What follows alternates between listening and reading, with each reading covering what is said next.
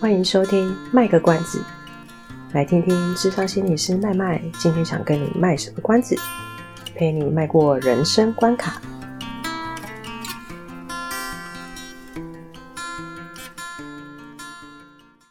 各位听众，大家好，欢迎收听卖个关子，我是麦麦，我等好久哦。嗨，大家好，我是阿猫。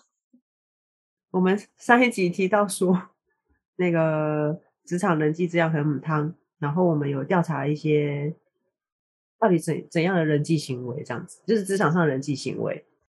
嗯，然后我们就请常常很喜欢帮我汇整资讯的阿猫，会帮我摘要整理的阿猫来帮我们介介绍一下。就是这一次的话，最后依据上次麦麦他提供给大家问卷，有就十几个题目嘛。那因为大家反应还蛮热络的，像我们各自有些朋友都会再额外写其他，就是他觉得哎，我们可能在问卷里面有提到的项目，他就会再把它写上去。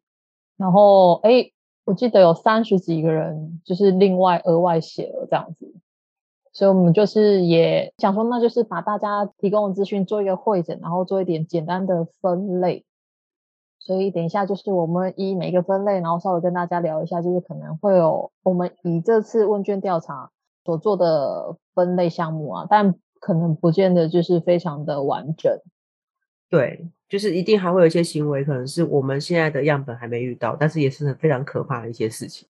对对对，那这边的话，我们主要的对象应该就职场上面同事对同事、同事之间的啦。嗯，对对对，嗯、所以像。嗯呃，其中呃，第一个第一个的话就是视帮忙为理所当然的这一类的人，对，就是我很讨厌的，麦麦很讨厌哦。我觉得是帮忙回理啊，好难讲哦。等一下，自己写的歌你很讲不出来，你很气是不是？没有，我刚刚突然觉得我自己都讲不太顺。我觉得会把别人的帮呃，就是如果我自己遇到说我自己的。当然，这部分是有点是我的投射，就是我自己本身就不太喜欢被人家这样对待。嗯、但是，我觉得那个感觉是会有一种觉得自己不被尊重吧？不被尊重。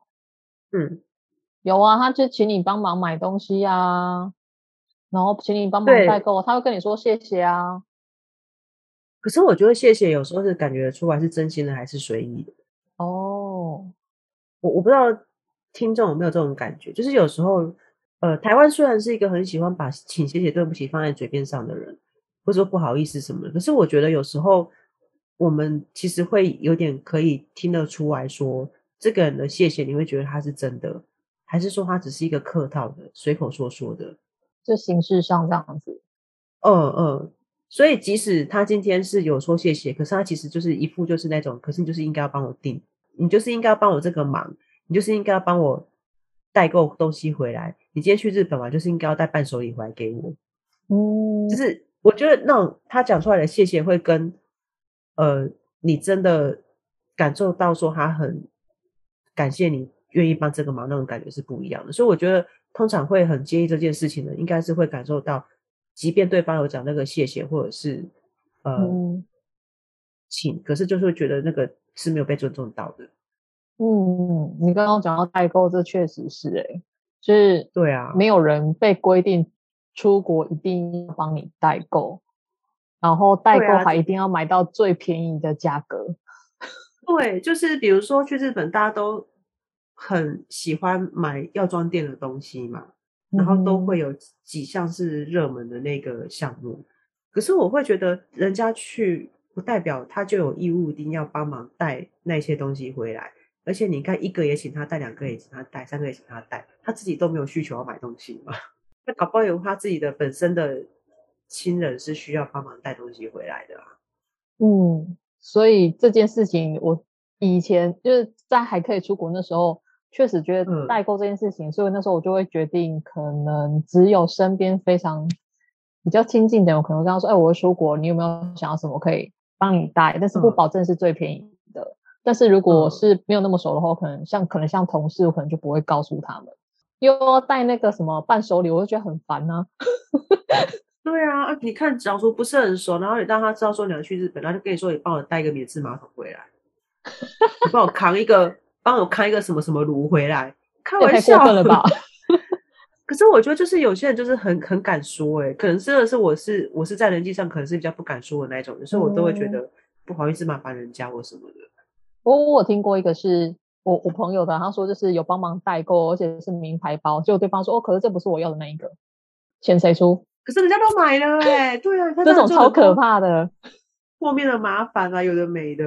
对，这种真的是嗯，汤，或是代购完之后还要叫人家就是，比如说哎，这多少钱？然后，而且我觉得代购很麻烦，就是比如说那个汇率的问题。哦，对，比如说你你你去你去的时候，可能刚好台币贬值，是，哎，台币升值，然后哎，我忘记，反正就是 啊，应该是升值，可是对方是用贬值的价格去算的。对，他可能就会跟你撸啊，就是说，哎，我可是现在就是现在就是多少换多少啊，就是这样赚个两三块，他也爽的。这种我觉得是一种拒绝了。对啊，我连去台南都不要让他知道，就是那种有没有给人家一种尊重的感觉啦？有的是很蛮，你刚刚讲的那个几块钱，那个比较算蛮斤斤计较的，对不对？嗯，斤斤计较。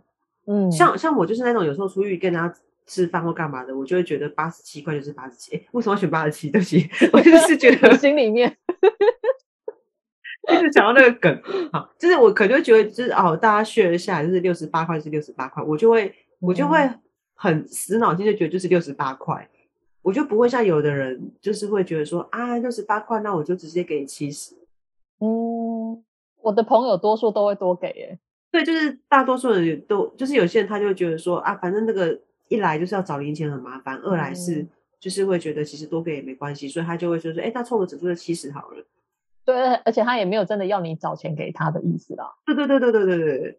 然后我我就是那种很很很死脑筋，就觉得说，可是不是六十八吗？你可以只给六十八，但是如果你要给超过也是可以啦。可是你知道那个同财压力，就是当大家都给七十的时候。我就有点不好意思掏出六十八元给他说，哎，这是六十八。哦，我遇到的是，如果有刚好就说啊，我刚好有六十八就给。啊，其他人说啊，我没有，我没有零钱，那我就给了七十，那也 OK。没有说非得要，可能像你刚刚说，一定就是一个人说七十，那所有的人都要七十。啊，那不，那是另外一回事啊，就是说，嗯、呃，斤斤计较那部分。但就是说，那个代购，我觉得有时候真的就是啊，反正会也是很多麻烦，真的。嗯，对啊，对，就是有一些没有人际界限的，哎，开始要界限的，有一些是不懂得尊重别人，然后有一些是没有人际界限概念的人，他们就会可能觉得，呃，我我可以这样子再占你一点便宜，占你一点便宜这样子。嗯嗯嗯，你要讲界限吗？猛打吼，闷头轻滚，后面还有很多界限的东西，你先讲。好的，好，所以呢，就是呃，下一个的话。我们在这边把它命名为“空间使用终结者”。我只知道谣言终结者。空间使用就意思就是说呢，跟空间有关的。我们上一集有提到，像是呃座位，可能每个人都会有自己的座位嘛，然后就有自己的座位上被人放东西啊，或者是你可能你的位置被坐走啦，然后或者是公共区域的话，有些人就是会把它当自己家啊，然后就是非常的。随性的使用，但是也没有维持整洁的意思。哎、欸，这种真的很讨厌。其实空间也是界限的一种，又是界限。对啊，就是界限，界限无所不在，就是一直被绑结界啊。可是不会很绑手绑脚吗？界限，界限，界限的。空间使用终结者这边是个空空间上的界限，我们刚刚提到那个是有点人际界限嘛，然后这边是空间上的界限。那界限我我觉得以我自己个人的分类啦，我觉得别的心理师可能会有别的分、嗯、分法，嗯，但我自己的分类我会把它就是大致上分为说是人际上互动的，这是一种关系上的，嗯嗯，然后再来第二个是可能是空间上的，比如说有的有的人他的身体身体界限的距离，就是我们通常会说我们。讲这个大家就很明白，我们就是自从有疫情之后，大家都会说我们要维持一个社交距离。这、嗯、个社交距离是什么意思？就是一个大概一个手臂长嘛。那这个这个手一个手臂长是平均下来，是平均下来说人跟人之间的互动，你维持这样子的一个距离，是会让对方彼此是相处起来比较自在的。就好像说啊，以我自己个人来讲好了，嗯、我做节约的时候非常的痛苦，因为我是一个很讨厌被人家碰到我的人。嗯，呃，即即便是我自己的亲人，他们跟我讲话的时候碰到我，都觉得我都会丢一下，就觉得你干嘛一定要碰我吗？是，这内心真的就会觉得，是内心真的会觉得怒哦。可是因为这对方是我的家人，我知道不是故意的，嗯、所以我就会我就会比较克制，没有表现出来。就是我的身体界限就是一个比较呃，会比较。那要怎么形容？我我我会希望就是能够多一点空间是给我的，我才会觉得比较自在。嗯嗯，所以你是比较需要空间的人。对，一般来说，保持一个手臂的距离，尤其是对陌生人。我们今天是两个陌生人，假设我今天跟麦麦，呃，我在讲什么？我们，那你现在是谁？我觉得我是阿猫。我还故意学有点卷舌，我是阿猫。假设。假设我今天跟阿猫其实两个人是陌生人，然后我们我们现在是线上录音啊。那假设我们其实疫情真的恢复后来，我们就是实体录音之后，我跟他是陌生人，然后我们坐得很靠近，我就就不是很舒服。可是如果我是可以跟他维持至至少一个手臂的距离的话，可能我就会觉得哎，稍微有点自在一点。我觉得我的地盘比较没有被侵入的感觉。嗯嗯，我我觉得可以把那个界限把它解释为一个自己个人的地盘 boundary。有点像结界吗？结界通常我们是拿来就是限制别人，但我会觉得是比较像地盘。你看那个什么毛孩，他们都会想要就是去撒尿占地盘嘛，对不对？他其实就是在弄一个，就是让他自己觉得说这块领地是我的，然后我在这边再怎么打滚，我都觉得很舒服。我在这边怎么怎么弄都是你在自己的房间做事情，你就会觉得是非常舒服的啊，对不对？嗯。但你通常一般人，然后一般人。通常在自己房间一定很舒服，因为你知道这个空间是完全属于你的。可是当你今天套到客厅，你会知道说客厅是有共用的，就由家人一起来共用。那你的你的在不管是身体上的界限，或是空间的使用上，就会比较收敛一点。因为是家那个客厅是共用空间，所以可能东西就比较不敢像在家里，在自己的房间里面这样随便乱摆。你会稍微有一点点秩序，对，因为你会考虑到你你的你的地盘跟别人会稍微有点重叠到。这是社会化的行为嘛？对，嗯，对。那到外面去就更更会有那个界限的感觉，因为到外面去可能就是都是陌生人，所以你会更想要让自己是处在一个自己自己空间有有自在的空间，所以可能跟别人，像我就会觉得跟别人，你你别人最好离我三公尺远最好，就是就会觉得 离我远一点，我不想要跟你靠那么近。这跟疫情没关系，而是我本人特质的关系。是不是也跟敏感度有关啊？有的人对于那个那叫什么啊？嗯，身体距离吗？的那个敏感度其实没有很高的话，他其实没有那么在意去碰到别人，或者是被碰到。对，所以有的人他就会很觉得说，哎，大家凑在一起，然后就是这样搂搂抱抱的啊，勾肩搭背啊，然后就是坐得很近这样子，他就觉得没差。像我个人也很讨厌拍照这件事情，嗯、就是一群人在拍合拍合照，嗯，然后就一定要靠得很近嘛，那我就觉得，因为我光光广角再怎么广，你还是要靠在一起。对，所以就是对我来讲，我就是一个身体界限比较比较会就是需要身体距离的人，嗯，对，那就是界限的概念，就是你自己觉得你自不自在。那用你自己自不自在这件事情的话，你就比较好理解所谓的界限这条线是什么意思。它其实是一个看不见的线，嗯、可是当你开始去想，感觉到说这个空间这样子的距离的互动会不会让我觉得自在，那就是无形中就是把那条线给画出来了。嗯哼。可是身体距离这种东西是比较好理解的，因为我们是视觉上看得到的。嗯。人际界限是比较难难，关系界限、人际界限这种东西比较难。用视觉上去感觉到的是无形的那一种，对，它是透过语言、透过行为、透过互动的方式，嗯哼，而去展现那个人际界限。等一下，因为我们现在才介绍两个类型，所以等一下不是介绍，我们才 分享了我们就这次会去做出来两个类型，嗯、所以等一下讲的时候还会发现是有一些人际界限的部分。嗯哼，所以接接下来的话就是。呃，我们分了一个类别，它叫做职场暗箭难防的类型。那这个分类里面，其实有在细分的一个部分，就是其中一个小标，就是我们分了一个叫做得了便宜还卖乖。就是有的人会明明自己的工作已经是很少的了，就是其实都是别人在做，但他还是会哎到处说哦好累哦，都是我在做什么什么之类的。你看这很，这真很讨厌的，就是明明也没做什么，然后还在那边说他做的多累又多累的啊，不知道人就真的以为是他做的，就很敢讲啊。对啊，很敢讲，真的很敢讲的。你真的要发火了，所以就是职场案件，我们的第二个的话就是，呃，这个有点绕口哎，但我就简单讲，它是有点像是呃职场说书人啦。麦麦那时候有给了这样一个标题，我觉得蛮好，蛮好的，就是别人讲的明明就是 A，然后听到的人就是传出去会变成 B 这样子，就是很八卦。我觉得这这真的是很踩到大家的雷，因为他这个我们在上一集有讲到，他占了七十 percent 的人是觉得最不 OK 的行为。嗯，就是对，我觉得任，哼，你先说。哦，我我觉得就是自己的话被误解这件事情，应该是不止在职场上，就是在任何的场合都会是非常觉得非常雷的一件事情。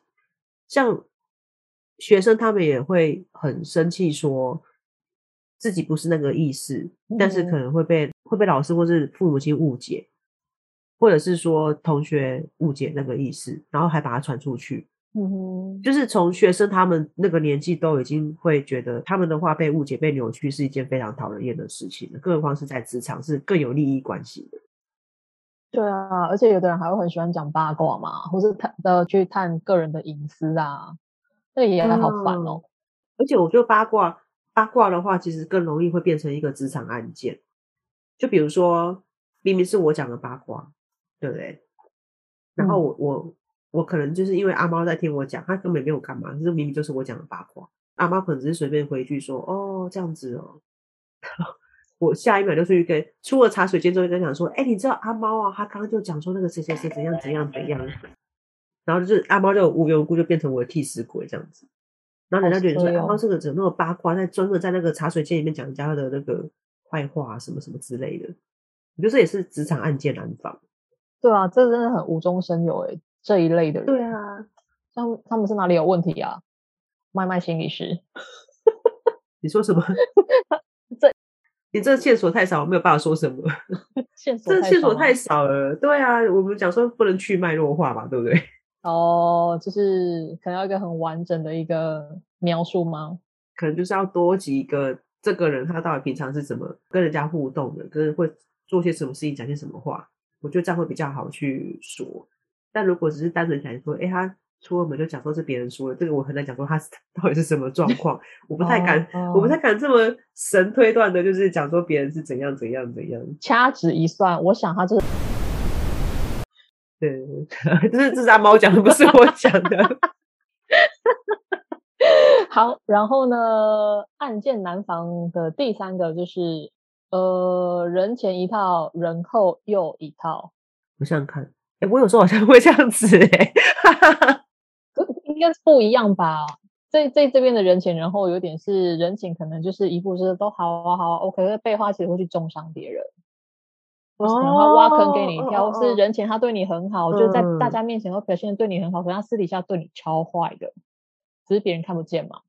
哦，我可以理解为什么这个职场这样的职场人际很母汤，但是感觉就是会破坏人家对你的信任感的。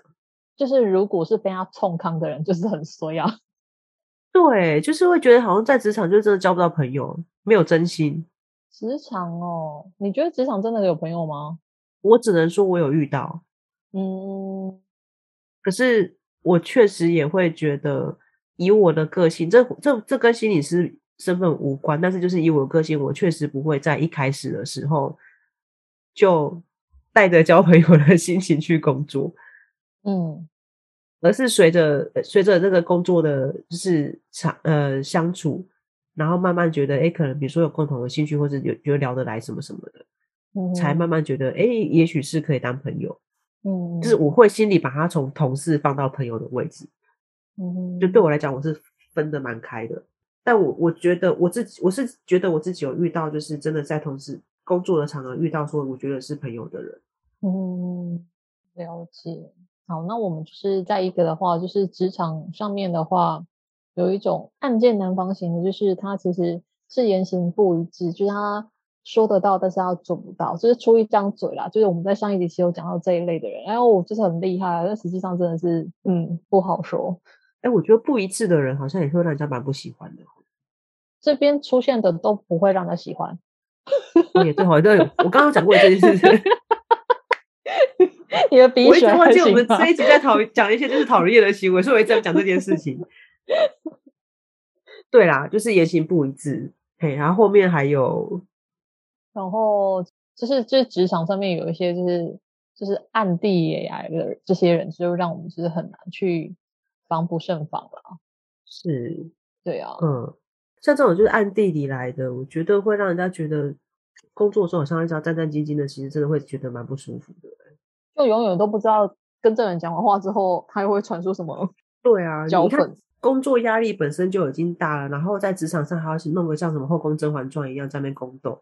嗯哼，防防这个人，防那个人的，我觉得其实这样真的是很影响自己的心理健康的。就是我觉得那个精神工作，我们都我们应该都蛮认同的。工作本身事情并不难，难的都是在人的部分嘛。真的真的就会觉得很很很耗竭。就我今天到底是来做事，还是在那边？就是我有没有要当贵妃啊？有没有要当皇后？但是就是就会觉得说，那干嘛别人要一直整我？我只是想当个小主而已啊。就被弄得好像我今天就是要好像一定要争夺到一个皇后的位置才有办法保住我的工作，或者是才能好好做事之类的。嗯，那我觉得职场无论是哪一哪一个单位或什么地方，我觉得什么人都有啦，就是有有贵人，但是也有我也不好说见人，但我也是说 是矫情，你说就是矫情的那一些人是不是？对啊，我觉得就是有好有坏耶。以上是我们这次的节目内容，谢谢您的收听。如果您喜欢我们的节目的话，欢迎订阅我们的节目，或是到粉丝专业路上有个心理师追踪暗赞。若您对节目有任何的想法，欢迎留言让我们知道。下次再见，拜拜。